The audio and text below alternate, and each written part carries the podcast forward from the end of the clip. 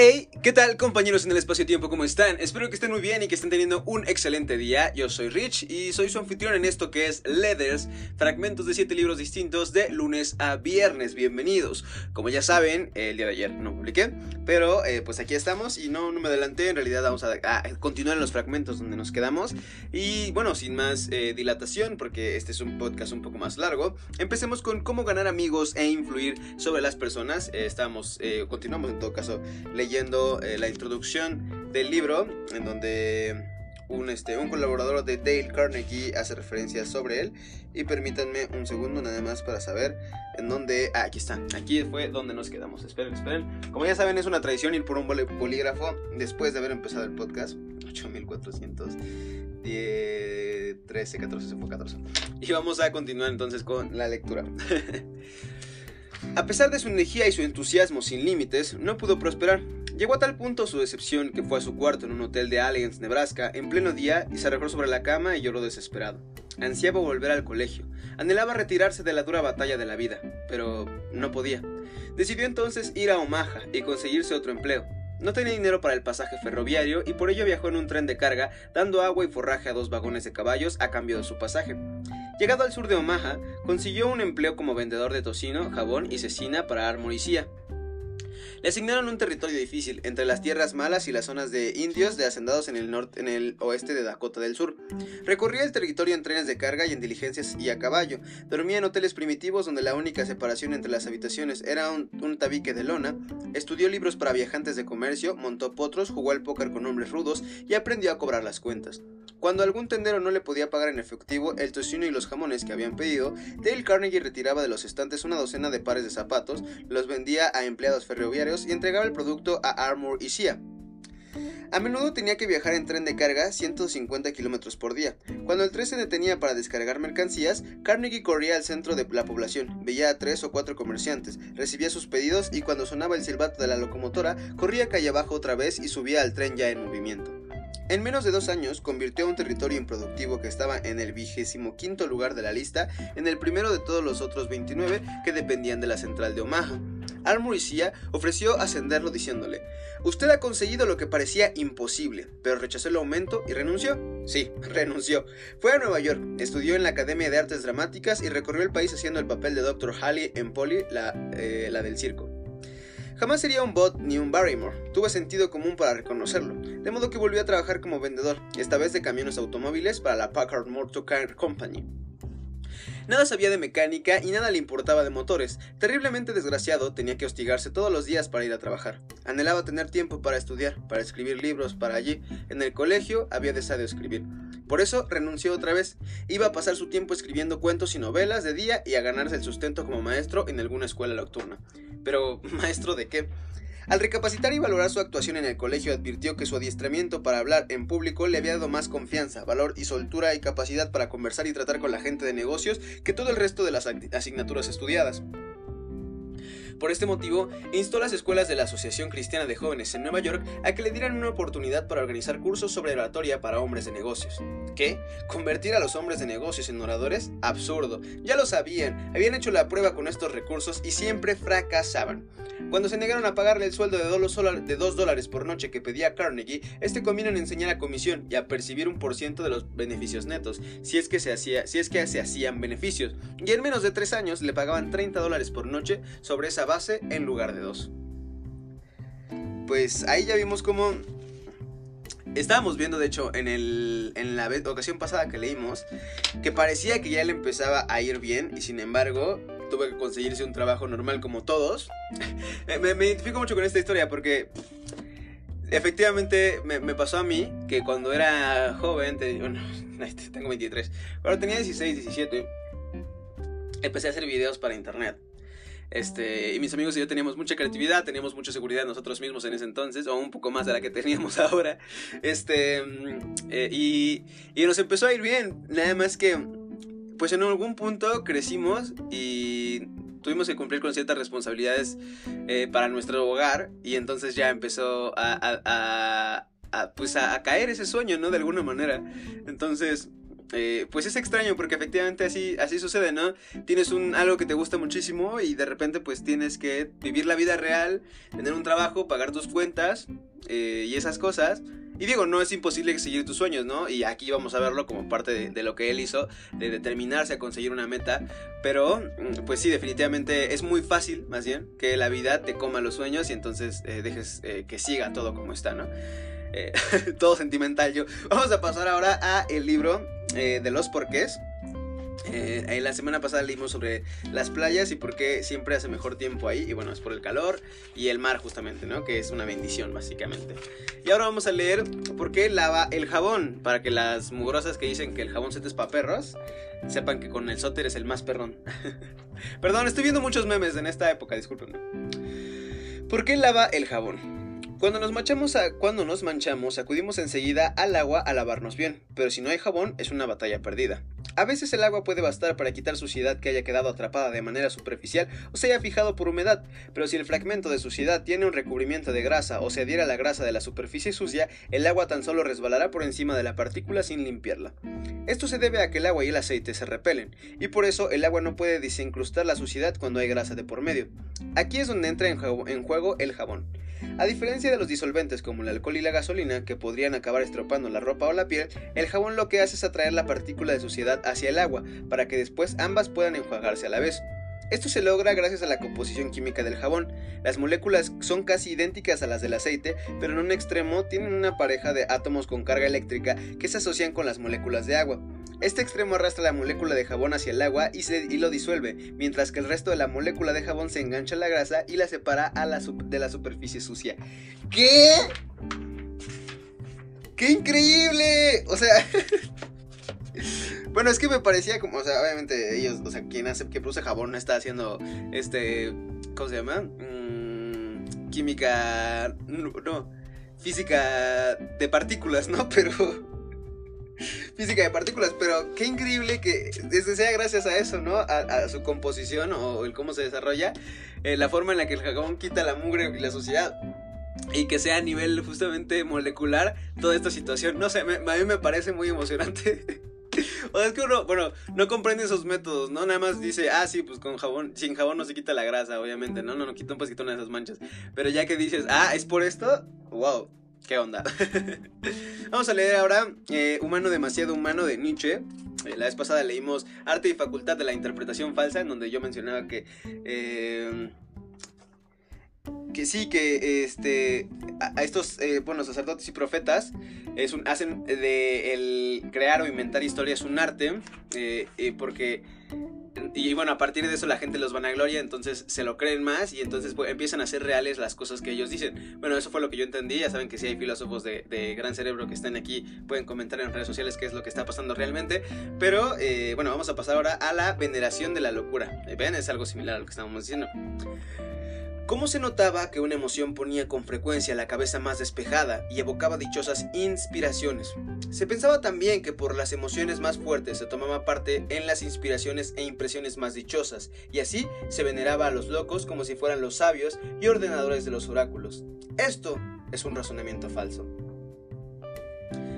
Bueno, aquí creo que habla de eh, las expresiones que utilizan estos hombres que mencionaba ya, eh, más sobre... Eh, o sea, cuando lo dicen, eh, emocionan, ¿no? Y justamente porque yo creo que es que dicen las cosas que las personas quieren oír. Y como emociona y como dice, causa suspiros y, causa impacto en las personas, la gente los venera. Sin embargo, lo que dicen es falso, pero bueno, lo trata en el, texto anterior justamente lo que decía. Cuando la gente lo cree, los venera y entonces empiezan a ser cada vez más eh, poderosos de alguna manera en el sentido de que la gente cree en ellos. Y vamos a pasar ahora a las constantes universales, magnitudes inamovibles en un universo cambiante de la colección de Un paseo por el cosmos. Vamos a terminar el subtítulo. Este. El subtítulo La constante de gravitación y la presencia de vida terrestre. Sí, vamos a terminarlo. Se han hecho también observaciones en otros sistemas fuera del sistema solar, como dobletes de estrellas de neutrones, agregados de galaxias, púlsares, etc. En conjunto, todos han llegado a la misma conclusión de variación compatible con un resultado nulo. De vez en cuando aparecen observaciones y análisis que sugieren una variación de G. Son minuciosamente estudiados por otros grupos y hasta ahora se ha llegado a la conclusión de que se basan en hipótesis poco aceptables. Todo parece indicar que la constante G es constante, de momento. Desde el punto de vista teórico se puede plantear la siguiente objeción. Si la constante de gravitación depende del tiempo, no hay que hacer estimaciones como si fuera una pequeña corrección. En su lugar, habría que elaborar una nueva teoría de la gravitación en la que G fuera considerada como una variable dinámica. Esta objeción formulada en 1948 por el alemán Pascual Jordan llevó a buscar una teoría alternativa a la relatividad general. A pesar de sus indiscutibles éxitos para comprender el universo a escala cosmológica, la relatividad general tiene todavía algunos inconvenientes desde el punto de vista conceptual, como veremos en el último capítulo, y no hay que eliminar la posibilidad de encontrar alternativas. Yeah, ya estamos muy cerca del último capítulo, la verdad este libro me tomó bastante leerlo. eh, bueno, fácil. Como eh, para quienes no están enterados, sino yendo por primera vez, justamente hablando de las constantes universales y de preguntándonos si la constante gravitacional es eh, siempre la misma, eh, bueno, se han hecho justamente estas investigaciones, yo iba a mencionar a Dirac, pero Dirac no tiene nada que ver, bueno, tiene que ver en los orígenes, pero ahorita no. planteándose justamente alternativas a, bueno, primero en el fondo, en el, en el, como último objetivo, hacer una teoría del todo, ¿no? En donde se puedan unir las cuatro fuerzas este, del, del universo, pues, o constantes del universo. no sé cómo explicarlo, perdónenme. No soy astrofísico, pero mi limitado conocimiento de, de, de, comunicólogo y de astrofísica me dan a entender un poco esto. Y aparte ya leí otros cuatro libros de astrofísica, entonces más o menos lo entiendo. Este. Y eh, analizando las constantes universales, justamente se cuestionando si son constantes, si siempre han sido las mismas, si siempre han tenido el mismo valor, entre ellas el valor de G eh, de la gravitación, justamente el cual tiene, como lo menciona el texto, tiene problemas para explicar el universo a tamaño cosmológico eh, por ciertas variaciones que hay en el universo, en el cosmos a, escala gigantesca. Pero bueno, estas son eh, cosas que vamos a ir descubriendo justamente conforme avance y termine el libro. Estos libros no son como de... Eh, no es la típica historia, bueno, igual, igual que el, de Nietzsche, por ejemplo, o el de libro Los Porqués, no es la típica historia a la cual llegas y dices, ah, y entendí todo, sino que son un conjunto de datos que van explicándote una serie de fenómenos y también lo lo, bonito de los textos científicos, yo creo, es que también plantean preguntas, no afirman tener todas las respuestas, no afirman que todo ya está sabido y que este, esto es lo que tienes que creer, sino que plantean los hechos, eh, las cosas de las que tenemos conocimiento y de las cuales no tenemos conocimiento para que la gente diga, ah, esto aún falta por resolverlo y entonces, en entonces de alguna manera motivas a la gente a plantearse esas preguntas y para aquellos que las preguntas son lo suficientemente importantes, los motivas a ser científicos y esas son las personas que van a liderar pues eh, los siguientes años nuestro planeta, ¿no? O bueno, liderar en el ámbito científico, obviamente. Eh, y bueno, eso es lo realmente importante y bonito de los libros y de los textos científicos, que no plantean una historia que termina, sino que plantean una historia de la cual formas parte y en la cual este, sigue habiendo preguntas que responder. Y eso está muy padre. Vamos a leer ahora Entrena tu mente de Mark Freeman. 20 eh, pasos para mejorar tu salud mental y tomar el control de tu vida. Me parece que estamos eh, leyendo, no me parece, estamos leyendo Eliminar el sistema XY, en el cual si nosotros hacemos algo, sucede algo, como si yo me siento mal, eh, necesito primero sentirme mal para luego sentirme bien. Ese tipo de cosas. O necesito rezar bien para que a mis padres no les pase algo. Ese tipo de cosas. Eliminar esas compulsiones que únicamente nos condicionan a un pensamiento mágico. Ahora vamos a leer qué hay de la autoestima. Estoy en contra de la autoestima. Más bien debería decir algo como, me opongo a la manera en que, por lo general, se aborda la autoestima, como una autoimagen sostenida y apoyada por este patrón, si X, entonces Y. Si recibo cumplidos, si hago mucho dinero, si me desean, si tengo muchos seguidores, si me ponen estrellas doradas, si la gente dice que soy inteligente, si tengo los mejores títulos, si consigo muchos me gusta, si lo hago bien, si me invitan a eventos especiales, si alcanzo la meta, si soy mejor que tú, si no estoy igual, si gano, entonces soy valioso. La persecución de la autoestima por lógica te prepara para una baja autoestima. Otra vez, es la misma trampa. Si crees que tu valor proviene de las cosas que te da la gente, entonces le das el control de tu imagen a los demás. Si no recibes esas cosas, entonces tu cerebro concluye que no eres valioso. En esta situación, empiezas a ver cómo perseguir sentimientos deseables que tomamos como buenos, de hecho, nos prepara para las emociones que no nos gustan. Pasarás mucho más tiempo sin obtener cumplidos que recibiéndolos, así que si tu autoestima depende de ellos, espera que esté baja. Tu valor está en tu existencia, es innato e invariable, no proviene de las demás personas. Si les das el control sobre, sobre él a los demás, prepárate para que lo desperdicien. No sabrán que lo pusiste a cargo de la única cosa que te pertenece. Recupera tu ser, quita la autoestima de esta ecuación. Eres asombroso o asombrosa. Actúa de acuerdo a ello. El siguiente ejercicio, el horario genial, te ayudará. Haremos una práctica aquí porque es una forma muy efectiva para traer actividades saludables a tu vida sin caer en el patrón si X entonces Y. Se trata de hacer las cosas que quieres como parte de tu vida de forma productiva en vez de hacerlas como una reacción a esperar que alguien eh, te dé un consentimiento para realizarlas. El día de mañana leeremos el ejercicio, aunque creo saber de qué va. y la verdad tiene que ver con lo que ya hago. Entonces, eh, creo que podré narrar un poquito de mi experiencia personal acerca, pero sí es muy bonito construir un día basado en actividades que quieras que te aporten algo a tu vida y entonces compartirlas a alguien. O sea, no, como una reacción. Perdón, es que escucho un ruido en mi casa. No como una reacción, sino como algo que disfrutas y quieres compartir con alguien más, por lo tanto que te emociona, como por ejemplo son estos podcasts. Vamos a pasar ahora a eh, Escuelas Creativas de Ken Robinson, eh, la revolución que está transformando la educación. Eh, estábamos leyendo eh, sobre el experimento, el primer experimento que tuvo, o dos experimentos que, de, drama en este caso, de teatro. Uno que se llamaba Drama 1016 y otro titulado Arte en las Escuelas, que tuvieron de alguna manera un desemboque distinto cada uno. Y vamos a continuar ahora con arte en las escuelas. Drama 16 ya vimos que tuvo un apoyo, un respaldo del gobierno, pero no tuvo el impacto que se quería porque en cuanto se quitó el respaldo económico, pues se deshizo el programa y ya no se le dio una continuidad, aunque sí apoyó e impactó a varias personas. Vamos a leer cómo en las, arte en las escuelas perdón, tuvo justamente un impacto distinto al del primero y esperemos que sea positivo. Leamos. El proyecto Arte en las escuelas fue distinto. A finales de la década de los 80, el gobierno conservador de Margaret Thatcher aprobó una ley que introducía un plan de estudios nacional para las escuelas inglesas, la Ley de Reforma Educativa de 1988. Supuso un auténtico terremoto en el sistema educativo británico. Hasta ese momento las escuelas eran libres de, enseñar lo que quisieran. En la práctica a menudo tenían planes de estudios similares, pero en teoría eran autónomas. La ERA, o la Education Reform Act, puso fin a todo aquello. La propuesta de imponer un plan de estudios nacional ya había sido tema de debate, y el primero en hablar de ello fue el anterior gobierno laborista. Aquello duró hasta 1984, cuando la crisis del petróleo de Oriente Medio tuvo fuertes repercusiones en las economías occidentales. Este último, combinado con las altas tasas de desempleo, indujo al primer ministro James Callahan, laborista, a declarar que las escuelas ya no podían seguir yendo a su aire, e insistió en que era necesario llegar a un acuerdo sobre las prioridades nacionales en la educación. En el periodo anterior a 1988, muchos temían que el nuevo plan de estudios nacional fuera demasiado restringido y utilitario. A algunos les preocupaba cómo las artes en particular quedaran relagadas a un segundo plano. Como ataque preventivo, la Fundación Independiente Calouste Gulbenkian creó una comisión de ámbito nacional para evaluar la función de las artes en la educación.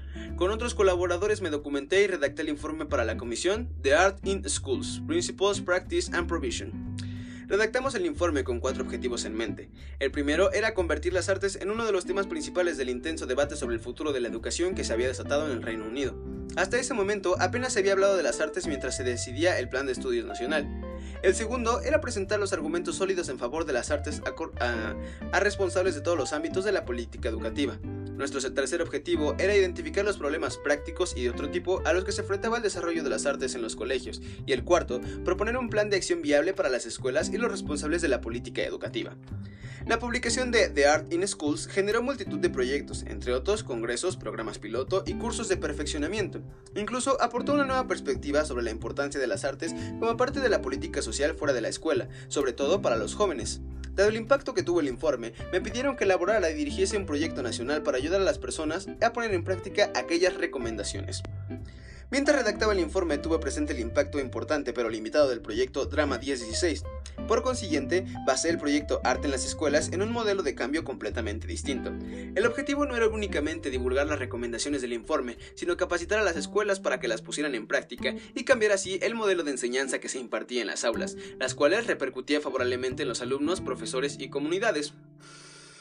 Durante los cuatro años siguientes, el proyecto impulsó la innovación en el ámbito educativo mediante la creación de una red nacional formada por más de 60 distritos escolares, 300 colegios y 2.000 profesores y otros profesionales. Los, beneficios que obtuvieron las escuelas fueron inmediatos, generalizados y lo más importante, continuados. Aún hoy, tres décadas después, hay personas que siguen hablando del impacto del proyecto en sus escuelas y en su práctica profesional. Vamos a dejarle a esta ahí, compañeros en el espacio-tiempo. Y bueno, justamente es la diferencia entre un proyecto y otro. Tal vez vamos a, conocer más detalles eh, a fondo del proyecto de arte en las escuelas, pero bueno, lo primero o la primera diferencia que noto fue eh, el contexto en el que se encontraban, en el momento en el que eh, bueno, es un momento en el cual ya estamos pasando nosotros en México desde hace ya bastante tiempo, en el cual la educación de alguna manera está a su bola, a su aire, que cada quien enseñe lo que quiera, que todos estudien lo que sea. No hay una construcción de alguna manera de eh, el destino de la sociedad, o bueno, no el destino, de la construcción de la sociedad a largo plazo, pues, o sea, esta cosa de que haya más médicos, más ingenieros, bla, bla, bla, bla, bueno, todo eso. Y en esa discusión justamente se, también se incluyen las artes con la intención de que, este, bueno, eh, en este caso se analizaban las artes con la intención de que no fueran desaparecidas del plan de estudios cuando ya se planeaba como que todas fueran, bueno, que hubiera un plan de estudios unificado y, bueno, había objetivos de por medio, ¿no? Se intentaba no solamente que fuera reconocido, sino que también demostrara su, importancia, apoyara a fines prácticos, a problemas eh, reales, y además se pudiera aplicar efectivamente en las escuelas y continuara durante los años. Y gracias a que estos objetivos se plantearon desde el principio, fue posible realizar este proyecto, ya que... Eh, o sea, ya había una, una visión a largo plazo desde el principio y no como sucedió en el otro proyecto, pues vamos, supongo que pasa con todo, ¿no? Al principio improvisas y bueno, sale bien, tiene un fin, listo, pero cuando quieres ver un negocio a largo plazo, pues sí, te basas en tus experiencias pasadas y efectivamente pues planeas una visión a largo plazo desde el principio. Vamos a pasar por último a el teteto de Platón. Eh, estamos en la conversación entre Sócrates y Teteto justamente acerca del ser, de cómo lo percibimos, cómo sabemos que es la verdad. Eh, me parece que Teteto mencionaba que él, la opinión verdadera para él era justamente eh, el saber y, y bueno, continuamos con eso. ¿Por qué vamos a dejarlo, Sócrates, si de alguna manera te parece que es necesario?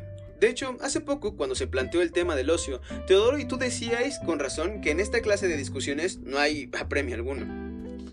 Haces bien en recordarlo. Tal vez no sea inoportuno, efectivamente, volver de nuevo sobre nuestros pasos. Sin duda alguna, es mejor acabar bien una cosa, aunque sea pequeña, que dejar sin terminar otra de mayor envergadura. Claro que sí. Y bien, ¿qué es lo que estamos diciendo? Vamos a afirmar que, en los casos en los que se da la opinión falsa, uno de nosotros opina algo que es falso, mientras que otro opina lo que es verdad, y que esto es natural que sea así. Así es, en efecto. ¿No es verdad que, en relación con todas y cada una de las cosas, no hay otra posibilidad más que saber o no saber? Por el momento dejo a un lado los procesos de aprendizaje y olvido, que están entre uno y otro estado, ya que ahora no tienen ninguna relación con lo que estamos diciendo. Desde luego, Sócrates, respecto a cualquier cosa no hay otra alternativa más que saber o no saber. Y no es verdad que quien opina tiene que opinar sobre algo que sabe o que no sabe, necesariamente. Ahora bien, es imposible que alguien es imposible que quien sabe algo no sepa eso mismo que sabe o que lo sepa quien no lo sabe, eh, necesariamente. ¿Puede creer acaso quien tiene opiniones falsas que las cosas que conoce no son las que conoce sino otras diferentes que igualmente conoce? ¿O es posible que no las reconozca sino conoce unas y otras? Es imposible, Sócrates. ¿Será acaso que confunde las cosas que no conoce con otras que desconoce? Es posible, por ejemplo, para quien no conoce a Teteto ni a Sócrates, llegar a tener el pensamiento, la idea de que Sócrates es Teteto o de que Teteto es Sócrates? ¿Y cómo va a ser posible? Y sin embargo, el que conoce algo no puede confundirlo con lo que no conoce, ni, con lo ni lo que no conoce con lo que conoce. En efecto, eso sería monstruoso. ¿Cómo podrá uno entonces tener opiniones falsas? Pues Fuera de estos términos, términos, no es posible opinar, ya que en todos los casos o sabemos o no sabemos, pero en tales circunstancias no es posible en manera alguna tener opiniones falsas. eh, tienes mucha razón. ¿Será acaso que no hay que examinar de esta manera lo que estamos investigando y que, en lugar de proceder desde el punto de vista del saber y del no saber, hay que hacerlo desde el punto de vista del ser y el no ser? ¿Qué quieres decir?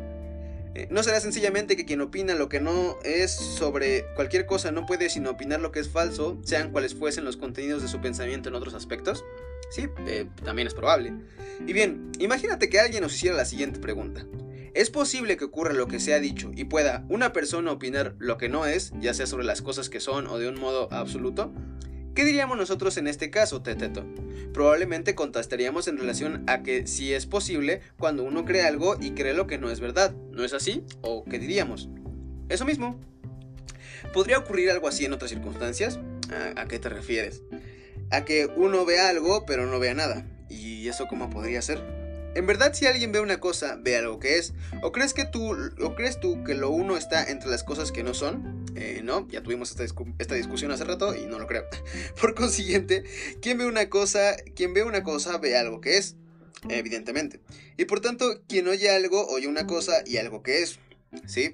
Entonces, tratándose de una cosa, quien la toca toca algo y algo que es, eh, ah, efectivamente.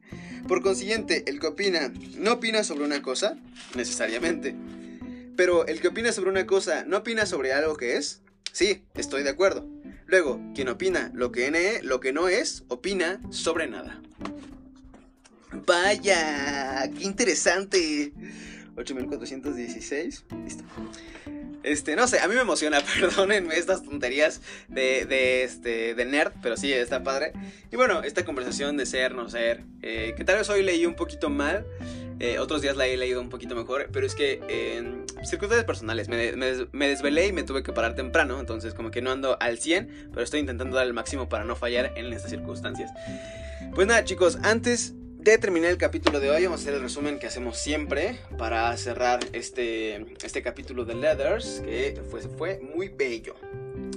Primero en eh, cómo ganar amigos e influir sobre las personas, seguimos leyendo la introducción del libro de Dale Carnegie, en el cual pues el sujeto eh, tuvo que dejar eso que le apasionaba o que le estaba gustando por pues vivir la vida real, obtener un trabajo, ganar dinero, sustentarse.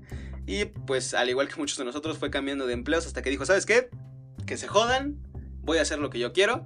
Y apenas vamos a leer la del día de mañana, eh, pues cómo hizo esto, ¿no? Cómo pasó de, de, pues ser un empleado como muchos de nosotros a perseguir aquello que anhelaba. Vamos a leer después, digo, leímos también en el libro de los porqués, el por qué lava el jabón y cómo su, es su composición a nivel partículas, lo que ayuda a que la mugre se separe de las prendas o de las cosas que están sucias. Estuvo increíble. Después, en Humano demasiado humano, leímos la veneración de la locura y cómo eh, pues sí, la gente, la gente que miente dice cosas que las personas quieren escuchar y por eso las veneran y entonces pues se hacen cada vez más poderosos a base de mentiras. En las constantes universales eh, leímos sobre, o bueno, terminamos el subtítulo. Denme un segundo. Eh, la constante de gravitación y la presencia de vida terrestre.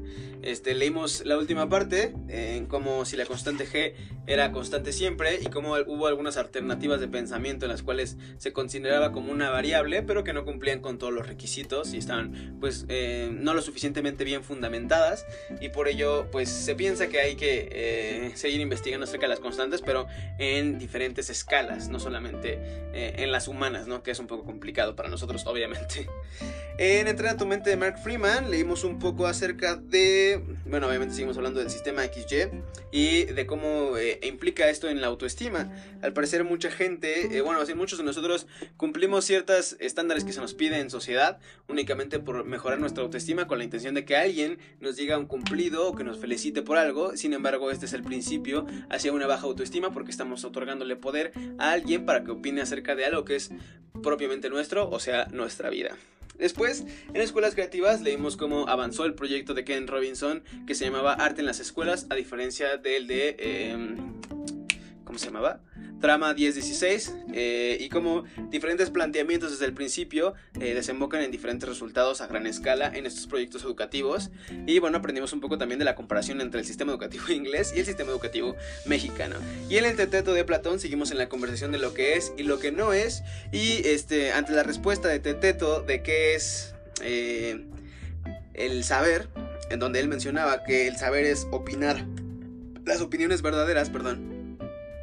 Eh, Sócrates planteó las preguntas para llegar a la conclusión de que alguien no puede opinar de manera falsa a menos que crea que lo que, lo que él sabe es verdadero, debido a que eh, uno opina sobre lo que es. Entonces al final, eh, si uno opina sobre una mentira, opina sobre algo que no es y así.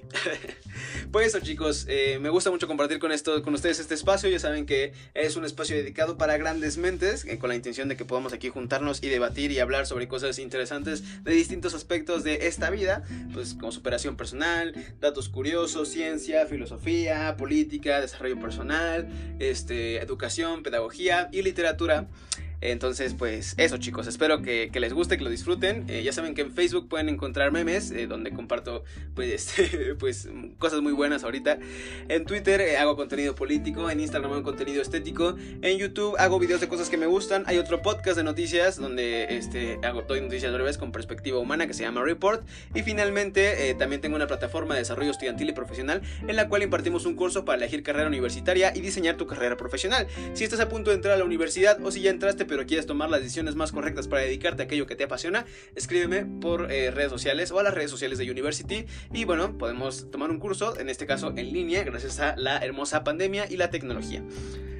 Pues eso es todo por el día de hoy chicos, espero que les haya gustado. Ya saben que mi nombre es Rich, los veo aquí yo el día de mañana y esto, It's Leathers. Bye.